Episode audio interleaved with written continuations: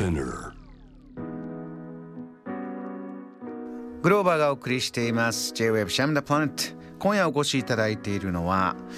カンボジア情報を発信するプノンネットの木村彩さんです、えー、リモートで回線つながっております。よろしくお願いします。はいお願いいたします。今夜のテーブルトーク持ってきていただいたテーマカンボジアのアンコール遺跡群、えー、カンボジアがこう入国制限がぐっと緩和されて、えー、行き来ができるようになる、えー、ぜひ直接現地に訪れて感じてほしいことがたくさんあるんだということですけれどもまずアンコールワットアンコール遺跡群基礎知識から教えてください。はいえーと、アンコールワットというのは皆さん写真でどこかで見たことあると思うんですけれどもこのアンコール遺跡群というのはあのアンコールワットだけではなくてですねその周辺にある、まあ、大小合わせると700とかもっと言うと1000箇所とかたくさんある遺跡群のことを言いましてその遺跡群が世界遺産に登録されてます。あの国旗にこうシルエットがあるのははい。あれはアンコールワットですね。そうですか、はい、ああいったものが数がもうたくさんあるんですか、そうですね。あの大きいものもありますし小さいものもあるんですけれどもあのそれを全部合わせてアンコール遺跡群というふうに呼んでます。あれは一体どういった遺跡なんですか？そうですねこれはあの、まあ、大体9世紀から13世紀ぐらいにかけて建てられたと言われているんですけれども、まあ、日本でいうと平安時代とか鎌倉時代そのぐらいの間なんですがあの主にですね石の建造物です。えーと、石を積み重ねてそこに浮き彫りリリーフをつけてそして、えー、神様を祀ったというところになります。石というとまあもちろん風化もすればいろいろなねダメージを受ける可能性もありますからこれをじゃあちゃんと保存していこうと。あのカンボジアでいうとあの厳しい内戦の歴史なんておっしゃってましたけれどもねそういう時にもじゃあこれを守っていこうとか、大変な歴史もあったんですかね。はい、そうですね。あのカンボジアのアンコール遺跡群が世界遺産に登録されたのは1992年ということなんですけれどもあの91年の10月23日にですねなカンボジア内戦が終わっております。なのでちょうど、まあ、今10月20日なので30年ということなんですけれどもその,、まあ、あのその翌年に、えー、内戦が終わった翌年に世界危機遺産に登録されていますのでその時まではですね全く放置された状態で、えー、ボロボロの状態であったと思われます。世界遺産、えー、として今世界中から人が訪れてますけれども日本はこう結構関わりがねいろんな場面とか、まあ、いろんな面でカンボジアは深いんだということでしたがこのアンコール遺跡群に関してはいかがですか、はいあのアンコール遺跡群の、えー、修復ですとか保全に関しては、えー、これは日本とフランスが中心になってですね世界のいろいろな援助支援をあの、まあ、コントロール調整しようということで、えー、長い間、えー、修復保全に取り組んでます。それこそ現地で、えー、取材されたりとかこのアンコール遺跡群に関してあこういうことがあったというのをいろいろお知りになりました、はい、教えていただけます、はいはい、そうですね。あの今申し上げたように日本は長い間あのアンコール遺跡の修復事業に取り組んでいて、まあいろいろなお話があるんですけれども、うんうん、その中で一つですね、今日はぜひ聞いていただきたいストーリーがあるので、はい、話をさせてください。あのアンコール遺跡群先ほど、えーまあ、国際的なし、えー、支援によるですね援助による修復保全がされていると言いましたがやはりその中心になっているのは現場で働く石工さんたちです。石工さんという石に工業の工ですね。職人さん。はい職人さんたちです。ところがですねこの方たち必ずしもあの、えー、アンコールワットが有名になったからといって、えー、豊かな暮らしができているとは限らないということなんですね、えー、彼らの多く住む村の一つにアンコールクラウという村があります。これは遺跡に隣接している村なんですけれども、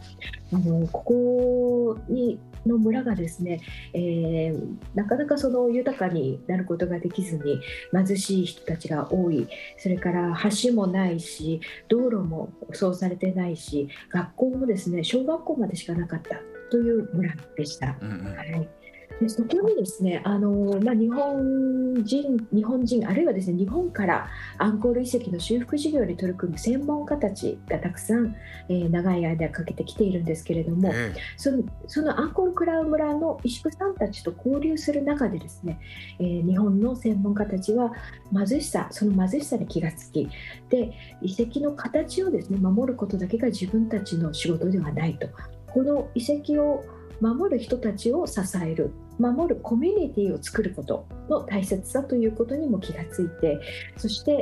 えー、彼らのアンコールクラウ村の支援に乗り出したんですね。はいはい、で実はですねその中心にいた方というのがチア・ノルさんというカンボジア人の男性だったんです。うん、でこのチア・ノルさんあの実は私と同い年なんですけれども、えーと、13歳の時にカンボジア難民として日本に渡りそれからまあ14年ですかね日本で過ごしそして1994年に、まあ、内戦が終わってカンボジアに入れるようになってで日本の遺跡修復チームの通訳としてカンボジアに祖国に戻ることができたという人なんですね。でまあ、14年間ですね祖国を離れなくてはならないという状況というのはなかなか私たちにはこう考えにくい。その、えー、想像が難しいと思うんですけれども、うん、まあ、いろいろな思いを持ってカンボジアに戻ったと。でこのピアさんがですねあの村人たちと共にまず作ったのがあの橋を架けることだったんですね。この村にはですね小さな川があったんですけれどもこの川を橋で渡ることができないがゆえに急病人が出ても命を落としたりそれから、えー、子どもたちが安全に学校に行けなかったりというようなこともあったそうです。うん、でまず橋を作ったそしてその後はですねさらに交流が深めて教育支援にも、えー、本格あの活動を広げまして2005年には NGO を作りました。であのこのチアさんのですね奥様があの日本人の建築士でやはりあの遺跡の修復事業に関わっていた方で小出陽子さんという方なんですけれども。ご夫婦で、はい、ご夫婦で今度は活動を始めて、であの村の人たちにですねその何が欲しいというふうに聞いたんだそうです。そうしましたら村の人たちから中学校が欲しいと言われたんですね村には小学校しかありませんでしたからそれから先中学校に進みたいと思ってもですね、えー、まあ、例えば何時間もかけて遠くに行かなくてはいけない、えー、それのためにその例えば、えー、トゥクトゥクという乗り物があるんですけれども、はいはい、それに乗る乗るのにもお金がかかったりすると貧しい家の子どもたちは学校進学を諦めなくてはいけない、それからその時間の分あのお母さんのお手伝いをしたりお父さんのお手伝いをしたりということをしなくてはいけないということでですねあのまあ近くに中学校があれば村の中に中学校があれば勉強したい子どもたちが勉強できるということで学校が欲しいと言われたそうです。ここで千谷さんと陽子さんを中心にですね支援者の方が土地を提供して学校を建てて2013年についにバイバイオン中学校バイオン中学校という名前でですね中学校ができた。2013年にできた、木村さんは直接千谷さんご夫婦お会いしてお話を伺ったりしたこともあるんですか、はい、あの先ほど申し上げたように同い年なので千谷さんとも同い年ですしそれから陽子さんとも同い年なんですね。そうですか、はい、うん、同じように同い年ですので、まあ、大変仲良くさせていただいてでまだ学校ができる前にですねその現場に、えー、一緒に行ったことがありまして。ええでそのまだ更地何にもない更地なんですけれどもそこに、まあ、ここ夕日がバーッと落ちる真っ赤に染まった広い更地を見ながら土屋さんが自分がこういう仕事してるのは国のため社会のため何ができるかをいつも考えてるんだと。それはお金儲けだけが仕事じゃないよと。僕はこういうことをするためにカンボジアに帰ってきた。というふうにつぶやいていたのを今でもはっきりと覚えてます。あのそばで触れていてそういったところにじゃあ輪が広がっていって実際中学校が出来上がっていかがでしたか？こうできた時っていうのは